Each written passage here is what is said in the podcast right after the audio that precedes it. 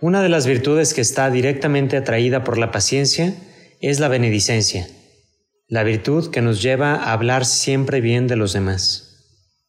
Esta virtud incluye no comentar los errores o defectos de los otros y hablar más bien de sus cualidades y virtudes. ¿Te imaginas un mundo donde todos viviéramos con la actitud de ver lo bueno y no nos enfocáramos en ver lo negativo? Lo contrario de la benedicencia es la maledicencia, un vicio muy peligroso en el que el cerebro se acostumbra a pensar y hablar mal de los otros. Hablar de las virtudes del otro no significa que estamos cubriendo sus defectos o dejándolos pasar, sino que le estamos ayudando a que esas virtudes le hagan crecer como persona y mejorar sus errores. La verdad es que normalmente nos cuesta mucho más trabajo enfocarnos en encontrar lo bueno, tanto en nosotros mismos como en los demás.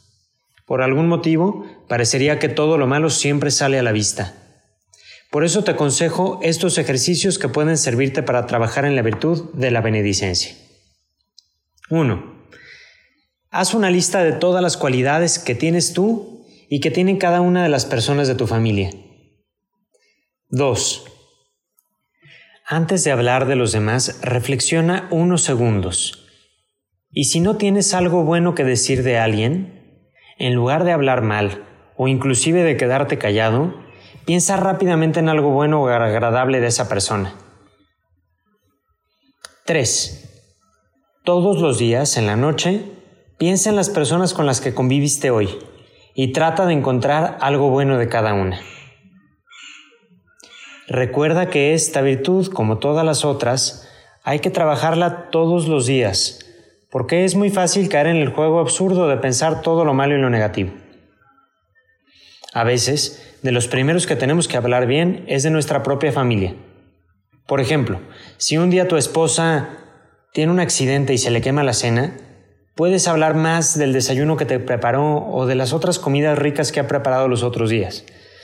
O si uno de tus hijos reprobó una materia, puedes enfocarte en las otras ocho en las que tuvo buenas calificaciones. Hablar bien, de nuevo, no significa ignorar los errores. Se busca luchar contra ellos, pero con el bien fortaleciendo todas las cosas buenas de la persona para conservar su buena fama. Si eres papá de un bebé o de un niño pequeño, tienes la gran oportunidad de escoger el estilo de vida que quieres para tus hijos. Recuerda que los bebés y los niños están muy atentos a todo lo que dices, a cómo te relacionas con los demás. Cuando hablas bien de todos, tu hijo percibe en ti un corazón bueno y tratará de imitarte, de seguir tu ejemplo. Que tengan un excelente día.